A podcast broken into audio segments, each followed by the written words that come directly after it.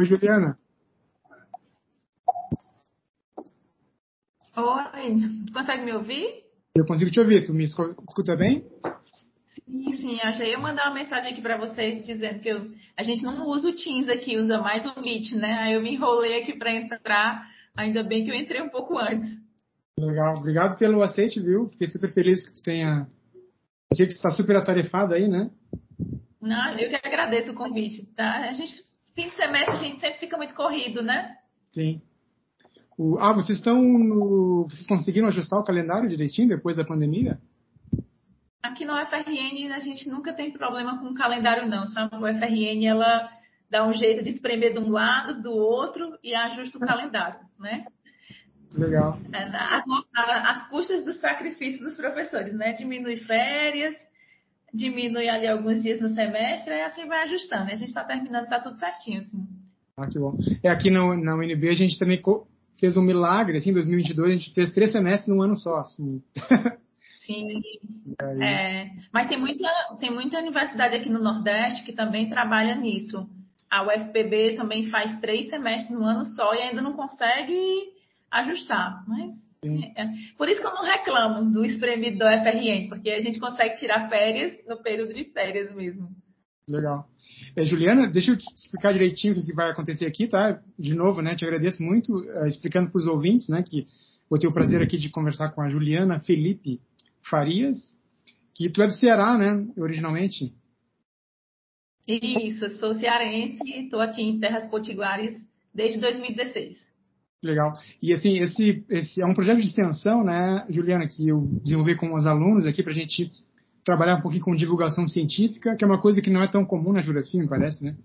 E, e eu fiquei interessado mais recentemente em fazer uma espécie de rastreamento no Brasil da, da nova geração, né? Vocês que são bem jovens, professores jovens, e que estão, a meu juízo, né? É sobre isso que eu queria conversar contigo, estão praticando uma geografia bem uh, importante e que uh, não é tão é praticada assim, né, que é uma geografia de interface, uma geografia socioambiental. Então, eu fui fazendo né, uma viagem internautica pelos departamentos de geografia das federais, né, e aí te escolhi como representante da UFRN, né, do Rio Grande do Norte, apesar de ser cearense, né, então tu é representante do Rio Grande do Norte. E, assim, fiquei super impressionado com o teu engajamento com os temas, né. O que, que eu fiz, Juliana? Eu li nas últimas semanas, né, teve uma saída de campo aí, uma viagem, né, não sei o que, que foi. Foi, isso. Tá? E aí eu aproveitei esse ínterim para mergulhar um pouquinho nos teus escritos, né? Para preparar algumas indagações, assim. Mas uh, eu dei uma espiada então na tua tese e em dois artigos. Aí, se tu topar, eu queria fazer o seguinte: eu vou ler trechos desses textos que eu gostei muito e vou dizer para ti por que eu gostei, tá? E aí eu te faria perguntas, ou se tu quiser comentar também o contexto da produção desses textos, tá? Fica à vontade. Pode ah, ser? Ótimo. Pode, pode me fazendo. Acho que você fazendo as perguntas é até mais fácil mesmo, porque aí a gente vai direcionando e vai conversando. Tá ótimo. Você tá na tua casa ou na UFRN? Eu estou na minha sala, no UFRN. Legal. Uhum. Parece ser bonita a tua sala. Tu divide com alguém ou fica sozinha aí? Eu divido. Eu tenho um colega de sala que é outro cearense também. Ah. Aí eu já falei para ele que eu tinha esse momento aqui à tarde. Aí ele disse que ia fazer outras atividades aqui no departamento Coloquei um papelzinho ali na porta, estou em reunião para os alunos entrarem e acredito que dá certo. Ah, tá ótimo. Não, não vou tomar muito tempo, acho que talvez uns 40 minutos. O, assim, vamos, vamos fazer o seguinte, assim, se tu achar legal, tá? Tu te apresenta, assim, né, numa, sinteticamente, tenta fazer uma linha do tempo, Juliana, em que tu diga pra gente, que é uma coisa que eu quero saber, na verdade, né? Uhum. O, como é que vai surgindo assim o teu o teu interesse pela geografia, né? Se é uma uma uma afinidade que veio desde o ensino médio, não sei, se teve influência de professores. E e assim, como é que vai surgindo, Juliana, nessa linha do tempo, né, o teu, os teus interesses por esses assuntos que eu vi que são bem visíveis na tua produção intelectual, né, tipo geoecologia, me chamou muita atenção isso, planejamento ambiental, cartografia social, como é que essas coisas vão aparecendo, né, e tu vai né, Tentando fazer é, quase um breve memorial né, de entrada na universidade que a gente tem que fazer, pelo menos aqui, como etapa de processo seletivo, a gente faz um memorial e defende um memorial para que é um pouco da trajetória. Mas posso fazer, sim. Tá. Tomara que eu não fale muito, porque eu sou uma pessoa que eu falo bastante. Tá bom, tá ótimo. Então, você já quer que eu comece? Sim, sim, pode falar. Tá, então. É, meu nome é Juliana Felipe Farias, né? Eu ingressei na geografia no ano de 2006. Né? Eu sou natural do Ceará, mas eu vivi até os 17 anos no interior do estado, num município chamado Nova Russas. É um município típico dos interiores cearenses, é bem semiárido. A maioria da população ela migra em busca de melhores condições de estudo, né? Nós fazemos os movimentos sempre para a capital do Ceará, que no caso foi Fortaleza, onde eu morei por mais 13 anos, né? Aí lá em Fortaleza é que eu começo a iniciar nessa perspectiva de ingressar na universidade. Né? Cheguei em Fortaleza sem muita vontade de ir, por conta de não querer deixar mesmo as vivências dos amigos, de, namor de namoros do interior, mas o meu pai, mesmo sendo uma pessoa pouco letrada, que meu pai ele não concluiu nem a sétima série do ensino normal, né? Mas ele sempre quis nos colocar no ensino superior para estudar fora. Então nós, ele nos, quase nos obrigou a ir para Fortaleza, né? Somos, eu falo sempre nós porque sou eu e mais dois irmãos e todos tivemos um pouco, tivemos um pouco dessa trajetória similar. Então eu vou para Fortaleza, faço ali alguns anos de cursinho pré-vestibular, porque o ensino que eu tinha no interior, ele era bem defasado para poder ingressar na universidade pública, porque meu pai ele sempre deixou claro que não tenho condições de universidade particular então vocês vão ter que batalhar pela vaga na pública. E assim eu fui tentando. Mas dentro desses meus três anos de cursinho, eu tive uma inspiração no meu irmão, meu irmão mais velho, né? Ele já estava na universidade, na Federal do Ceará, cursando biologia. Então ele estava terminando e já ia para o mestrado. Então eu comecei a pensar quais as áreas que eu ia trabalhar. Então comecei, eu comecei assim, é, é, eliminando algumas áreas mesmo. Eu nunca fui muito boa nas áreas de exatas, sempre gostei muito de história, então eu fui por, pelas minhas afinidades. Então não vou dizer que eu fiz geografia por amor, não. Eu fiz, eu fiz por eliminação, mas foi uma escolha muito boa. Foi uma escolha assim bem acertada. Eu costumo dizer para os meus alunos que eu não poderia ter escolhido melhor. Mas o meu primeiro vestibular foi para administração por uma pressão familiar, né? Aí depois eu vi que de fato não era minha praia, as exatas, fiz história, né? Aí fiz história porque sempre gostei muito da área de história. Passei na primeira fase, não passei na segunda fase.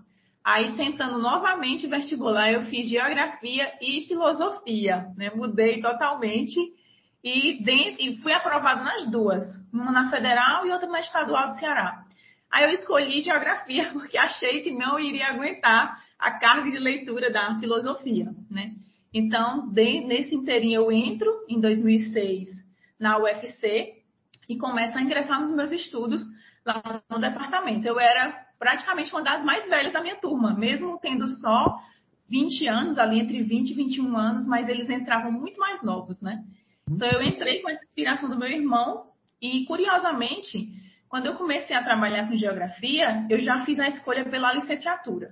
Então, eu gosto de deixar claro que eu não sou bacharel em geografia, eu sou licenciada em geografia, mas todo o know-how que eu preciso de pesquisa, de bacharelado, né, que seria que a gente aprende muito mais no bacharelado, eu, eu coloco dentro da minha pós-graduação e dentro da graduação também, onde eu fui aprendendo a fazer pesquisas. O curioso é que eu comecei na geografia, não comecei com geografia física, socioambiental, como eu trabalho agora, eu comecei com geografia e ensino era uma área que eu gostava bastante e eu sempre gostei e gosto até hoje de geografia e ensino. Aí, minha primeira bolsa na universidade foi em 2007, como monitoria em uma disciplina chamada Oficina Geográfica. Eu me apaixonei, que era construção de material didático, e eu fui ficando nesse um ano com essa bolsa. E o curioso é que a nossa permanência na universidade, ela tinha que estar atrelada a uma bolsa por conta da nossa condição financeira mesmo, minha e do meu irmão, e como meu pai podia também nos prover, né? Aí a gente estava buscando bolsas, e eu ingressei em 2008 na bolsa do programa de educação tutorial, e nela eu fiquei até terminar a minha graduação, de 2008 até 2009, 2010, que foi quando eu prestei o mestrado, né? Aí dentro dessa bolsa, eu perpassei por várias áreas, né? Que eu saí um pouco do ensino e comecei a trabalhar já com aquela geografia física, né? Só que eu nunca gostei muito de me intitular geografia, é, que eu trabalho com geografia física pura e aplicada, eu não gosto. Eu gosto de dizer que eu trabalho muito mais com geografia socioambiental, porque eu ah. pego muitos os elementos que são do meio físico e gosto de pensar como esses elementos eles são utilizados ali pelo homem. Por isso que eu não gosto do termo físico, humano, não. Eu acho que eu sou muito mais na perspectiva socioambiental. Então, dentro do PET, né, do Programa de Educação Tutorial, eu trabalhei na perspectiva socioambiental e já direcionando um pouco para recursos hídricos. Né? Eu fiz até meu TCC sobre educação ambiental e recursos hídricos. Né? Foi meu primeiro insight ali de pesquisa. Quando eu entro no, na pós, eu começo a funilar bem mais dentro dessa perspectiva de trabalhos na área de geografia física e socioambiental, aí eu conheço a geoecologia, que é uma perspectiva sistêmica de análise da paisagem, que tem a sua raiz ali histórica de formação na teoria dos geossistemas, né? E eu trabalhei muito com ela por incentivo do meu orientador, que é o professor Edson Vicente da Silva, e também pelo professor José Manuel Mateu Rodrigues, que ele é cubano e ele trabalhou muito com a geoecologia. Então, eu costumo dizer que no Brasil, é ele que começa os trabalhos de geoecologia mais fortemente. A gente vai desenvolvendo lá na Federal do Ceará. Então, eu trabalhei no meu mestrado e, e, no doutorado também com geoecologia, mas sempre na perspectiva de pensar em uma aplicação. Né? No mestrado, eu peguei o município que eu nasci, lá no interior do estado, e propus um zoneamento geoecológico para ele. Aí, nesse zoneamento, então, estão contemplados elementos físicos, culturais, socioeconômicos, e foi uma proposta que ficou bem interessante, né? Então, eu costumo dizer que eu gosto muito mais da minha dissertação do que da minha tese, mas acho que é pelo, a, pelo, pelo vínculo que eu tenho com o município, né? Com a, com, a, com a área em que eu nasci. Aí, assim que eu termino o mestrado, eu já passo para o doutorado, né? No doutorado, eu trabalho também com geoecologia, só que agora eu vou trabalhar com uma bacia hidrográfica na perspectiva de um zoneamento, propondo para o ordenamento do território, também pensando na perspectiva do ordenamento de uso dos recursos hídricos no estado do Ceará. Eu ingresso nesses dois, no mestrado e no doutorado, e eu não fiz nada fora. Eu até tive a oportunidade de fazer, né, tentar de fazer parte do, do doutorado de sanduíche no Texas.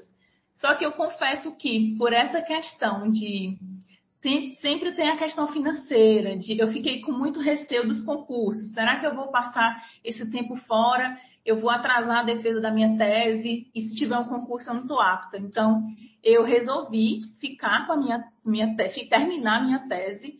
É tanto que eu terminei ela com pouco, acho que com dois anos e meio, antes de três anos, ela estava no ponto e eu resolvi defender porque teve a opção de pegar uma bolsa de pós-doutorado ah, dentro do departamento, né? Eu fui a primeira pós-doc de lá, do primeiro edital que teve, e foi um ano, e foi um ano muito importante para mim. Então, essa decisão que eu tive de, ah, não vou sair, não vou viver essa experiência, vou ficar, me pesou muito, mas ao mesmo tempo, vendo a minha linha do tempo, ela foi muito importante. Porque eu continuei trabalhando com geoecologia, com detecção de áreas degradadas ainda em bacias, e eu também consegui ficar apta e estudar muito para os concursos. Ah. Aí foi quando eu comecei a ingressar na vida dos concursos, né? Não passei no primeiro, né? Não passei no primeiro. Levei ali umas pancadinhas em um concurso que eu fiz no meu próprio estado. E fiz aqui no FRN em 2016. Assim que eu terminei meu tempo de pós-doc, eu consegui ingressar aqui no FRN. Então, essa chave de geoecologia ela começou a se diversificar aqui na UFRN. Por quê? Porque eu fui vendo outras, outros, outros ramos para trabalhar, né? Então, eu continuo trabalhando com geoecologia, educação ambiental, só que agora eu coloco a cartografia social, que é algo que eu gosto muito de trabalhar também, porque ela me aproxima muito dos objetos em que eu trabalho e ela tem um retorno social fantástico.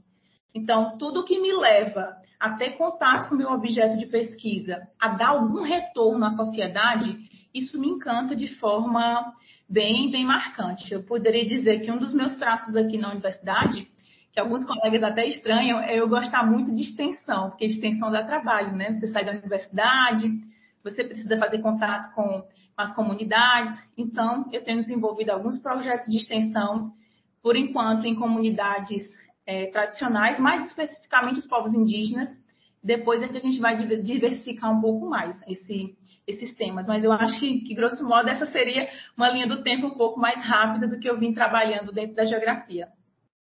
Juliana, pô, maravilhoso, porque assim, tu falou tantas coisas que quase que eu não vou te perguntar nada, porque eu, algumas coisas que eu, que eu, na verdade, não vou deixar de te perguntar, eu já saquei a, a resposta. Então, só recapitulando aqui para os nossos ouvintes entenderem, né? Então, tu te forma, tu te gradua na Federal do Ceará em 2009, né?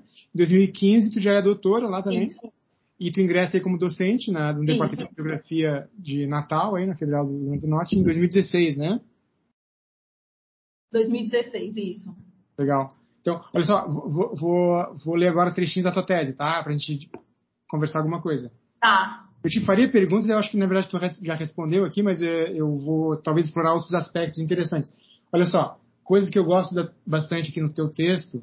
Aliás, vamos fazer aqui a propaganda para o pessoal que quiser baixar, tá? O repositório da UFC, deve tá lá, né? A tese da Juliana se chama Aplicabilidade da Geoecologia das Paisagens no planejamento ambiental da bacia hidrográfica do Rio Palmeira, Ceará, Brasil, 2015. Né? A tese foi então definida lá na UFC. É, por exemplo, assim, um, um, trechinho legal que eu acho na introdução da tua tese, né? É, tu fala assim: a geoecologia das paisagens, como método de investigação paisagística, fornece suporte para a análise integrada da área, viabilizando a inter-relação entre componentes físicos, ambientais e socioeconômicos. Tem uma coisa que tu fala aqui no, no iníciozinho da, da tese que é bem já esclarecedora, né? Outro, outro trechinho aqui. A pesquisa pode servir de modelo para a elaboração de incentivo de trabalhos nessa perspectiva e em bacias de pequeno a médio porte, fornecendo informações importantes para o planejamento e a gestão ambiental. Então aqui é legal que é um momento da sua tese em que tu faz assim, digamos, uma é, como é que eu vi, né, o que tu escreveu aqui, o, conjecturas preliminares, né, que no final das contas tu acabou confirmando, né, no, na tua investigação, deu para perceber. Vou ler mais um trechinho legal aqui, seria já o teu quarto capítulo, que se chama Aspectos Físico-Ambientais da Bacia. Tu diz assim: Para a compreensão da dinâmica e funcionamento da paisagem no âmbito da bacia, são analisados uh, a seguir os elementos, os aspectos, perdão, relacionados à geologia, à geomorfologia, clima, recursos hídricos, solos e vegetação. Essa análise setorial é de fundamental importância para a elaboração do diagnóstico ambiental das unidades geoecológicas que compõem a bacia, pois fornecem informações detalhadas referentes às condições físicas e ambientais e permitem também a compreensão de modo sistêmico e integrado. Tá? Então aqui a gente já vê né, a, a, a, tua consciência, né, a ciência da pesquisadora, de que, que é uma coisa que talvez os alunos não compreendam tão facilmente, né, Juliana? Não há uma discrepância entre procedimentos analíticos e a visão integrada, né? E, eu não sei como é que é que tu lida com teus alunos, mas aqui, né, quando a gente vai tratar de abordagem sistêmica, uh, às vezes na, na, na cabeça do, dos jovenzinhos pode ficar essa impressão de que há um certo descompasso, né? A gente faz análises setoriais e como é que a gente faz a reunião, né? Então aqui tu demonstra na tua tese que isso é perfeitamente possível, né? Então é, é muito parabéns pela tua tese, é super, super bacana nesse aspecto aí também. E que pergunta eu te faria? Não sei se você quer fazer um comentário geral sobre a, a temporada da tua tese, né? Sempre marcante na vida da gente a tese, né? Os quatro, ou no teu caso, três anos e meio, não sei.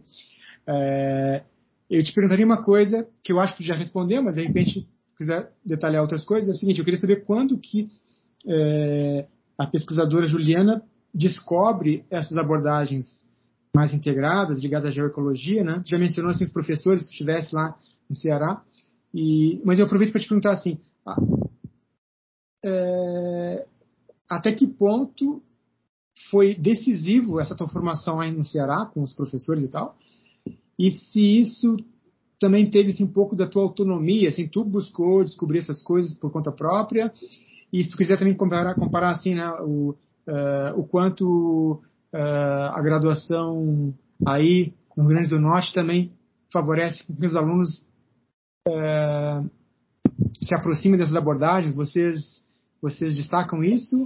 Uh, ou, enfim, ou é só tu que faz isso aí no Natal?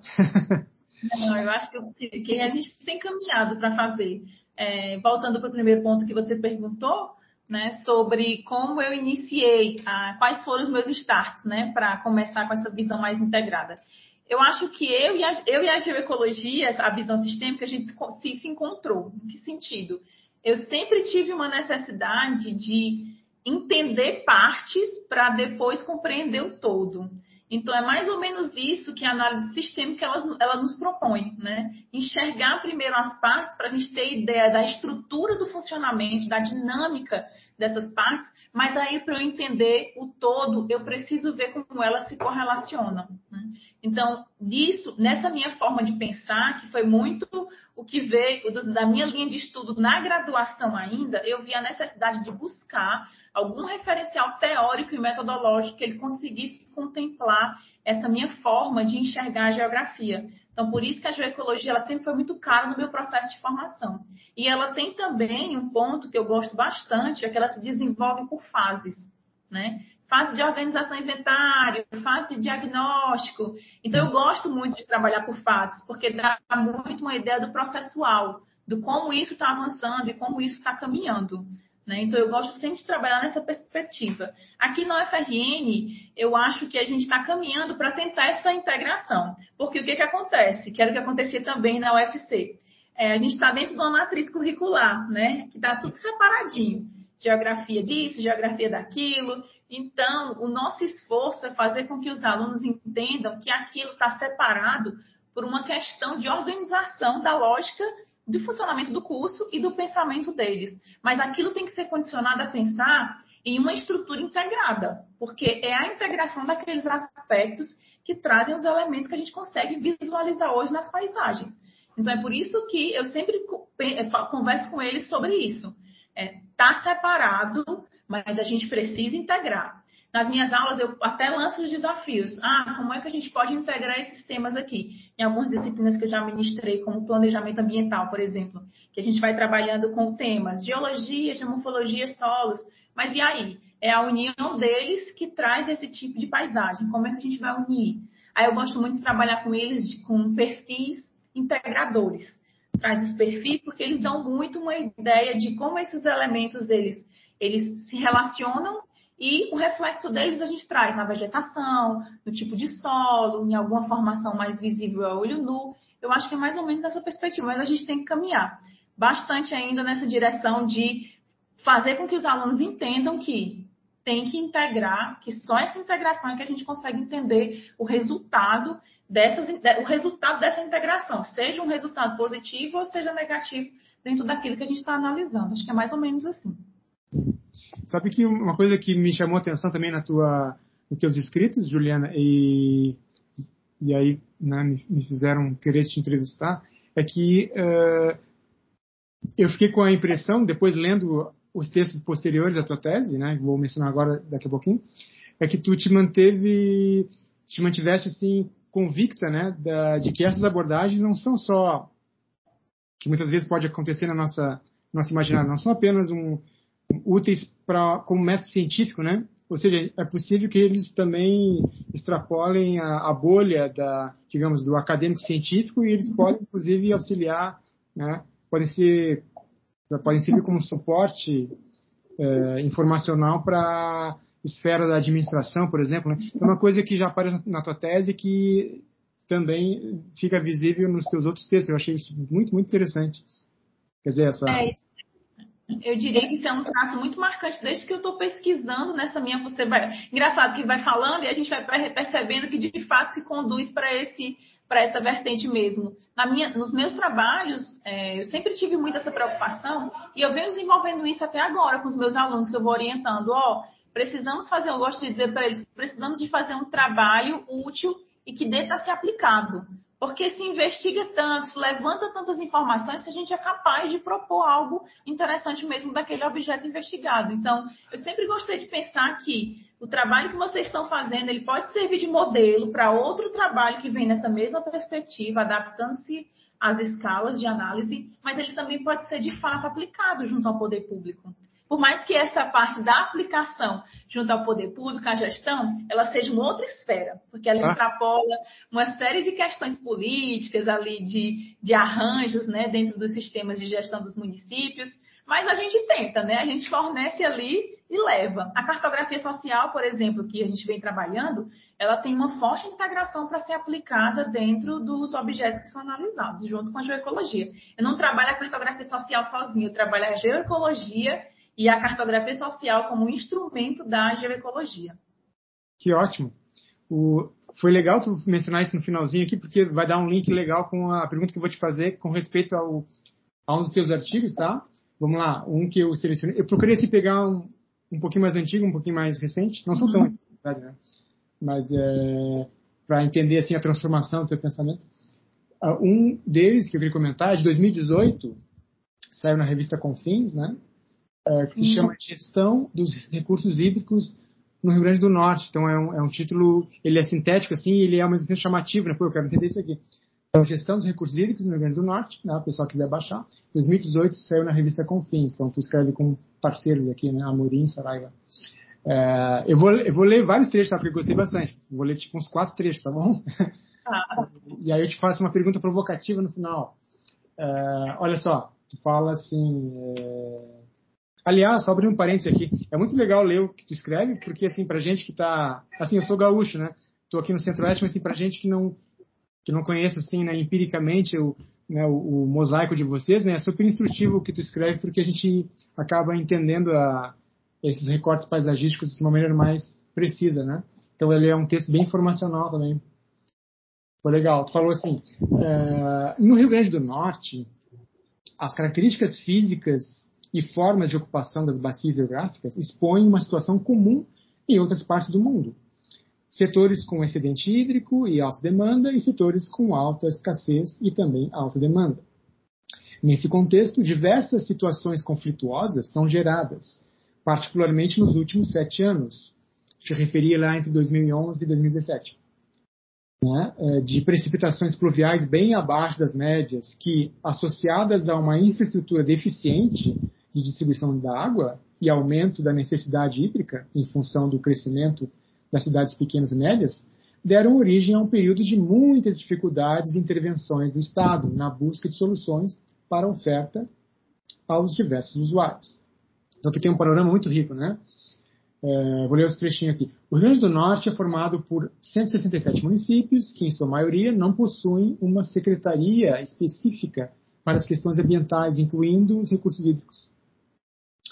Em tempos de escassez ou mesmo em contexto de excedente hídrico, é papel do gestor municipal saber quais as fontes de abastecimento do seu território e realizar o acompanhamento para evitar colapso.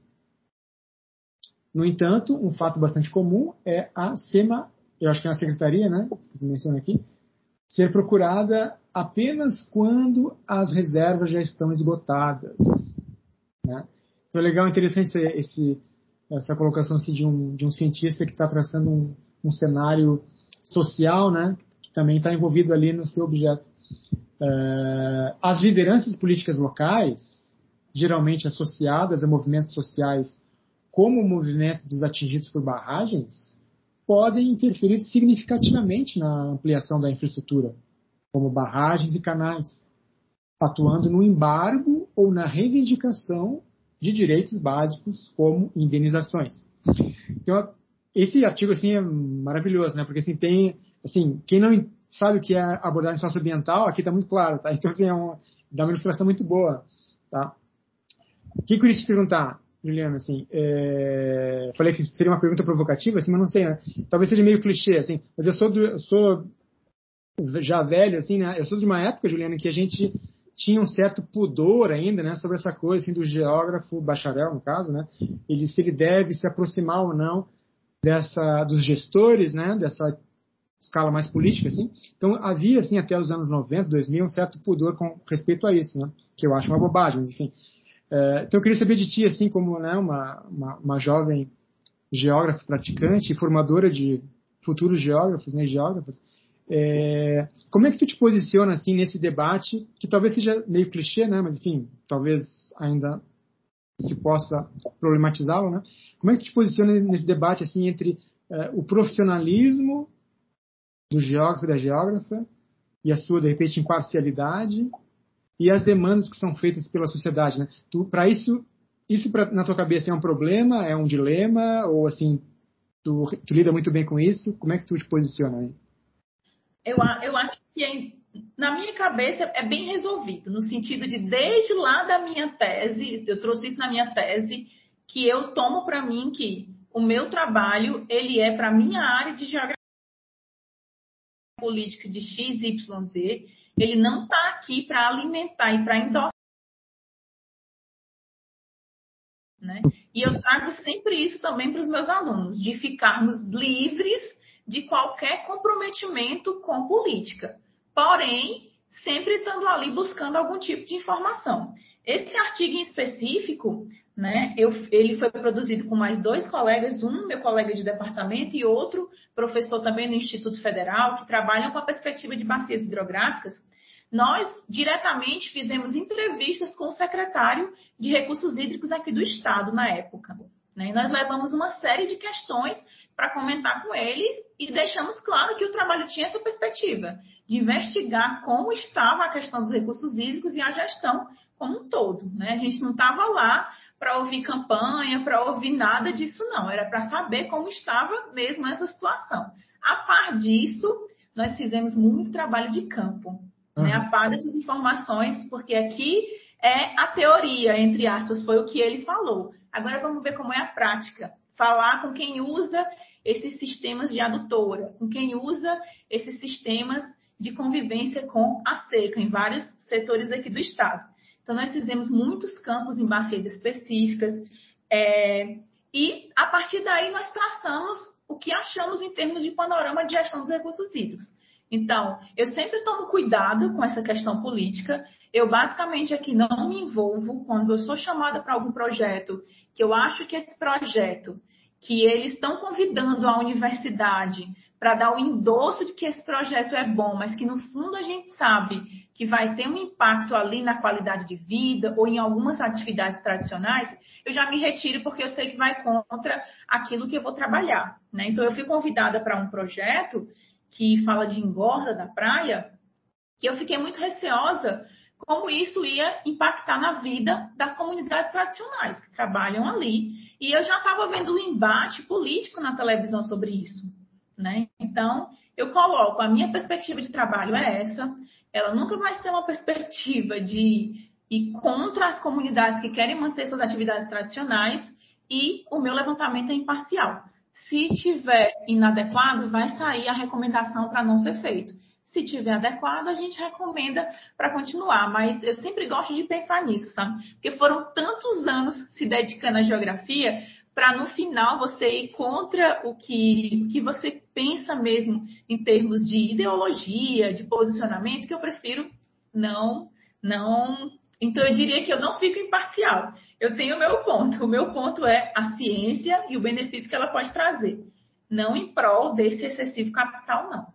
Uhum. Que interessante.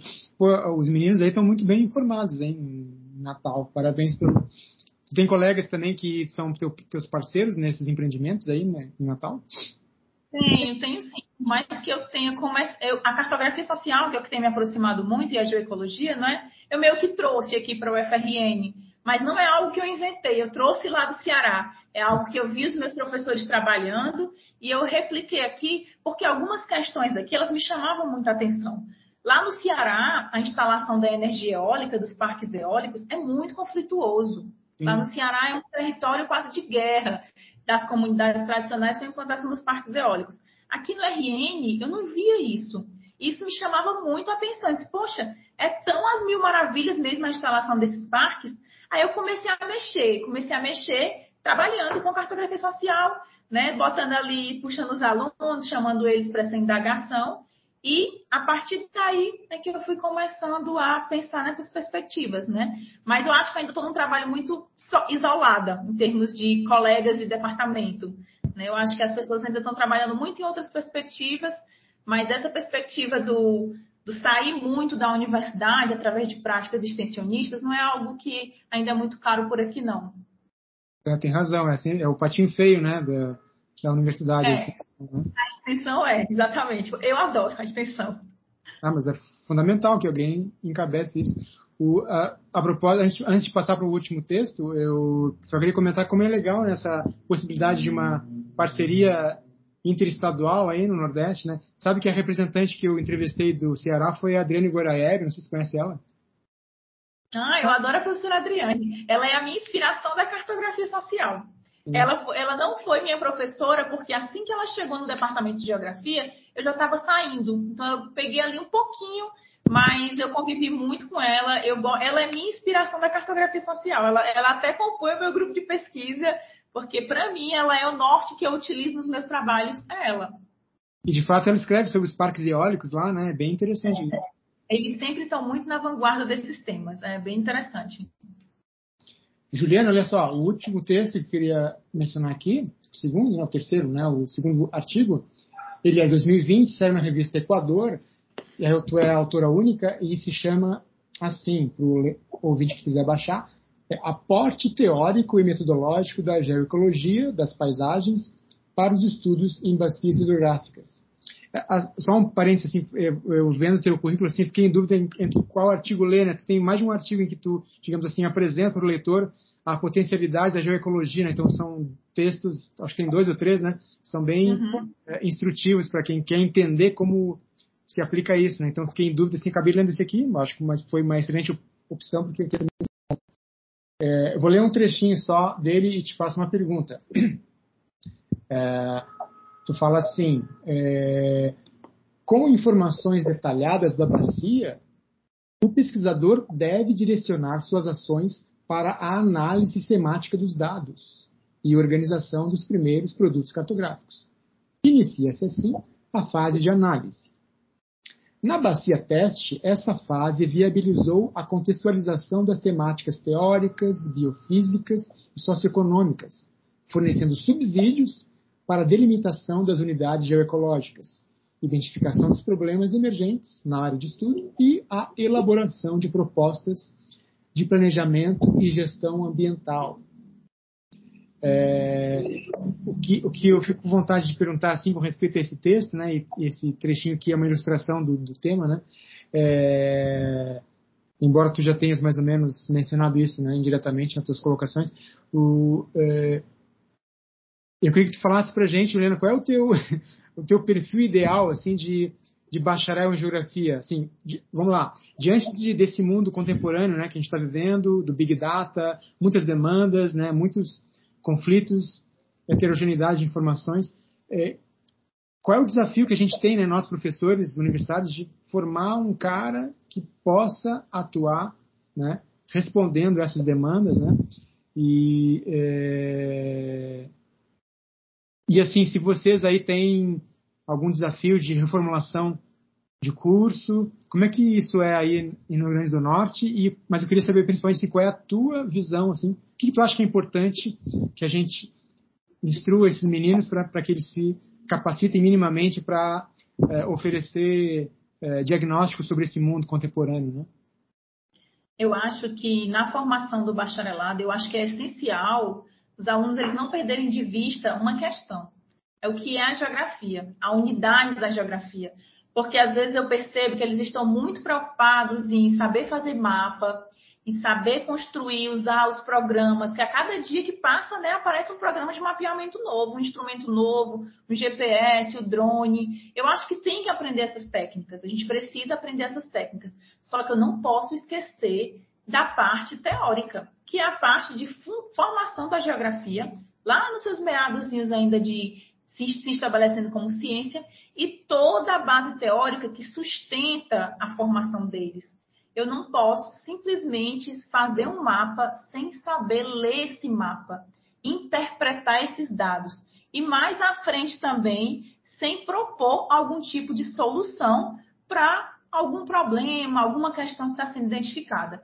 Então, eu acho que na formação do geógrafo, para além de pensar em dominar as técnicas, eu preciso estar tá atento também às teorias, a conhecer como fazer a leitura integrada desse ambiente. Aí eu volto para a geoecologia, que a geoecologia ela me puxa para leitura integrada do ambiente, para produção de, de materiais cartográficos e para interpretação desses materiais.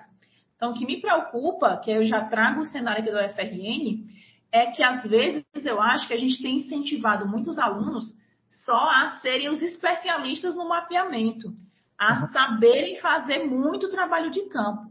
Isso é excelente para a formação, mas eu preciso ainda ter uma boa escrita de interpretação desses dados e essa escrita ela vai vir sempre vinculada a grandes temas da geografia. Então, eu acho que essas duas coisinhas, ter uma boa base teórica e saber técnicas é essencial para produtos finais. Então, eu acho que a nossa, a nossa grande questão aqui é fazer os nossos alunos voltarem a ler.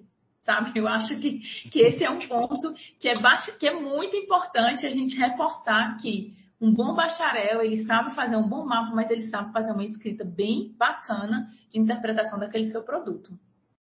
É, já puxando para esse artigo que você trouxe, ele traz é, a ideia desse artigo ele foi oriundo de uma palestra que eu fiz na, na Federal do Mato Grosso. Né? Aí depois eles geraram um, um artigo. A ideia dele era: se eu estou querendo trabalhar com geoecologia em bacias, como é que eu faço?